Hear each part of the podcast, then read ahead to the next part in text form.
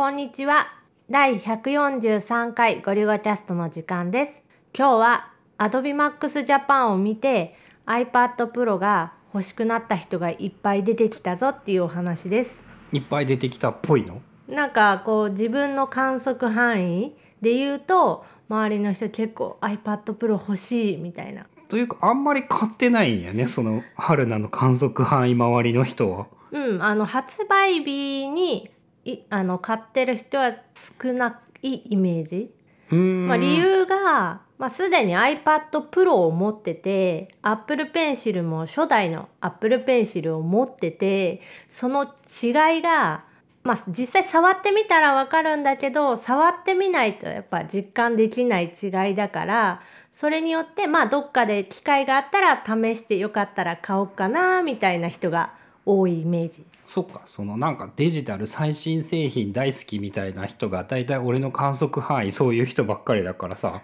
こうそういうイメージがあるけど別にみんながみんなそうじゃないもんね。うん絶対そうやと思うよ。うんまあ、多くの人がそうなのはわかるけど。で、えっ、と横浜で AdobeMax Japan っていう Adobe のお祭り祭典があってあの新しいやつをいっぱい紹介してくれてとかお勉強的なやつもあるのかな？そう Adobe 製品の、まあ、新機能の紹介とか新しい今開発中のそのプロジェクトのあの発表とか来年出るであろうその Photoshop on iPad って書いてあったけど iPad で動く Photoshop 版のそのデモが前に出てたよりも詳しくそのセッションの中で紹介されて実際に動いてるところが見れてっていうようなイベントが1日朝から夕方一日で終わり？これは一,、えー、と一応前日にもその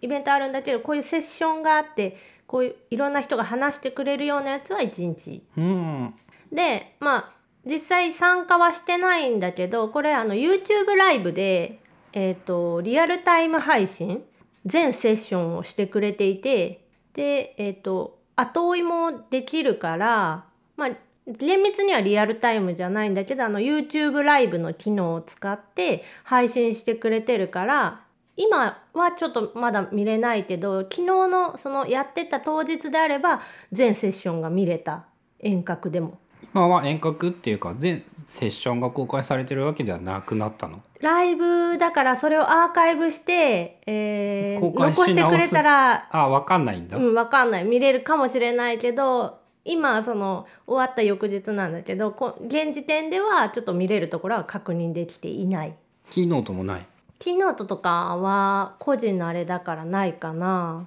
ちょっとわかんない。今後そのあキーノートってあの一番メインの話。一番最初にやるなんていうの？一番メインの話。あれもアーカイブ化されたら出るかもしれないけどちょっとわかんない。うーん。そう午前中は Adobe の人が、まあ、これからの話とか Adobe についての話とかをこういろいろしてくれて午後からがいろんな人がもうちょっと細かい話だそう各アプリを使ってこんなことができるあんなことができるみたいで至る所でデモとして出てくるのが iPad Pro で。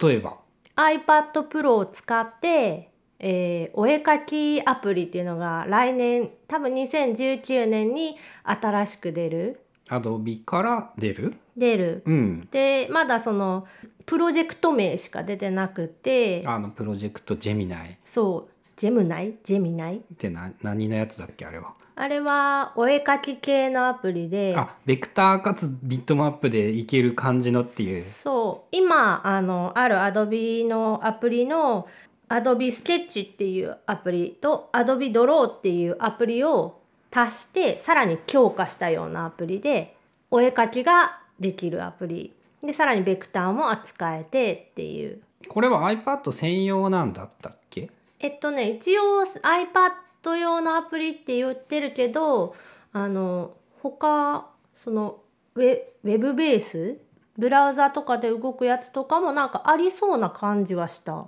うーん。Windows 版とか。まあとはいえやっぱ多分 iPad がメインターゲットだからそれを見ると iPad Pro が欲しくなる。うん。あとはその前々からちょこちょこ出てきてる Photoshop が完全版の Photoshop が iPad 上で動くっていう。昨日言っとったよね。4iPad じゃなくて OnIPad だったっていう。うんなんかずっとニュースとかでは Photoshop for iPad って出てたんだけど昨日のその Adobe の発表会の中では、えー、Photoshop on iPad って表示されてた。まあそういう意気込みだよね、うんそのでデモで実際 iPad Pro を使って、えー、Photoshop を動かしてる様子っていうのをやってくれてて俺もちらっと見たけどなんかまあ良くも悪くも一緒だったねパッと見た感じの印象は。うん全く新しいものなんだけどまあ今まで Photoshop 使ったことがある人は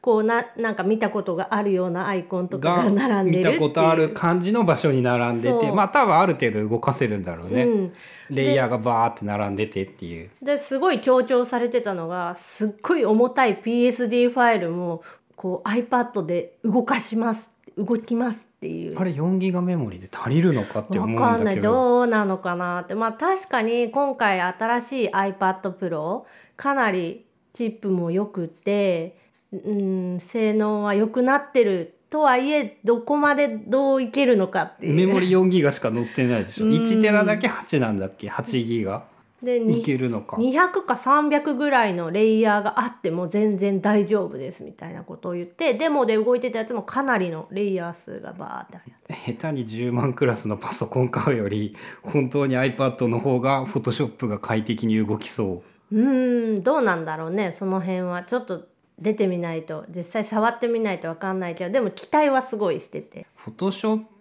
とそのお絵描きのやつと動画のやつも出てきたでしょ？何だったっけ？動画はもう出てるアプリで、うん。あのラッシュかな？Adobe ラッシュっていう動画編集、あのジェット大輔さんが好きやってでたやつね。YouTube で紹介してたその動画をオープニングでバーン流してるであとライトルームもあってそっち系の人たちもなんかさもう iPad の方がいいんじゃない？っていう勢いになってきとるよね、うん、あとあれかな。それもまだアプリとかは具体的に出てないけど、えー、とプロジェクトの段階のプロジェクトエアロ。あの AR になんかかけるとかすぐに表示できるとかいろんな。そう。まあ現実世界にその iPad の中で作ったデザインをこう配置ができる。ディスプレイとかそのお店のデザインとか店舗のデザインとかあとイベント会場とかのさオブジェクトとかい飾り付けとかやってる人は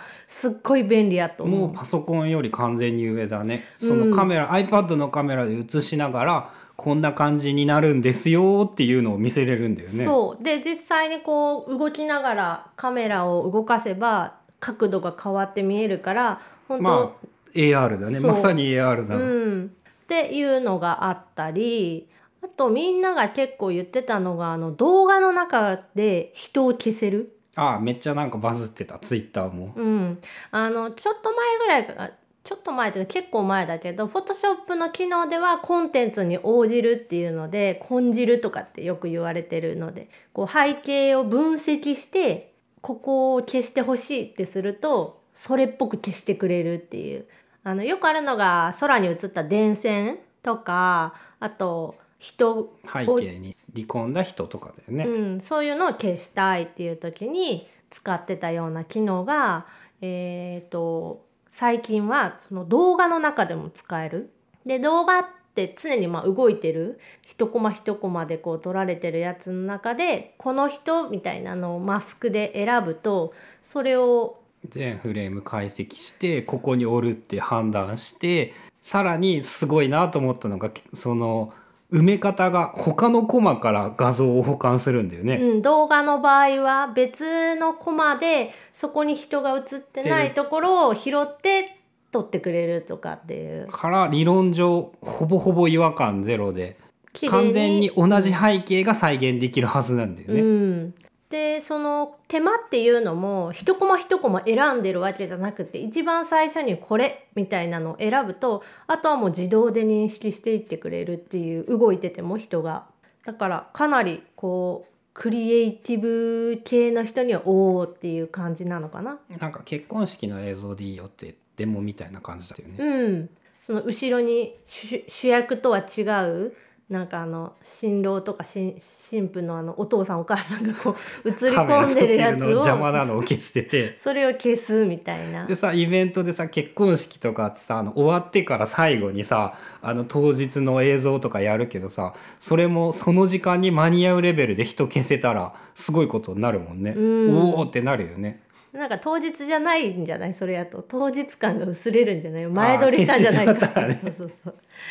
まあそんな感じでまあ、AdobeMax Japan のイベント内で、まあ、そのお絵描き系とか Photoshop on iPad 以外にも結構なんか iPad を使ってみたいなのが出てきてたりしてでそういうのを見てるとみんなこうあ iPad Pro 新しいの買わないと 欲しくなるなるって。だからあの AdobeMax Japan の会場に iPad Pro を売ってたら結構これ売れるよねみたいな話をして。確かに確かに。早く買った方がいいと思う。人によりきり。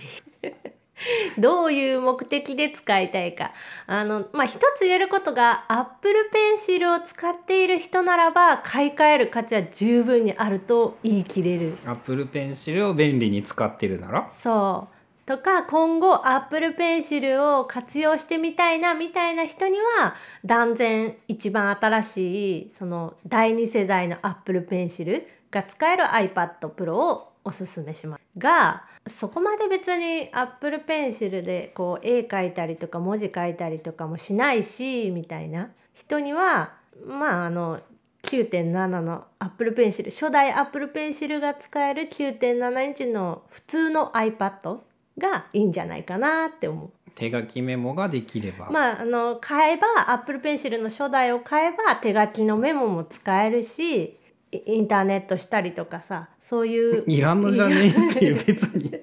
別にそれ iPad じゃなくていいんじゃね？えっていういや iPad は iPad ですごい便利やと思ってこう見せれるやん人にもこれこれね、まあ。無理すればパソコンでも見せれるやん。うん。そのクリエイティブ系と言われるさ業種の人は多分いいんだけどさそうじゃない人はこうどうなのかっていう。どうなんだろうね。文章を書く人とかはいいんじゃないって思うけど。俺はもうねいらんって割り切ったからね。1年ちょい使って。キーボードが。キーボードショートカットが使えないからもう無理をするのはやめよだうん文章を書く人でも完全にパソコンの中だけでメモとかそういうのをやっちゃう人はいいんだけどちょっと手で残したいとか図とかイメージとかあそうそうそうそういうのをしたい人っていうのはあの新しい iPad Pro と Apple Pencil 2がおすすめです。う、まあ、そっち系の人なら多分あとキーボードのその変なショートカットが大好きでいっぱい使う人は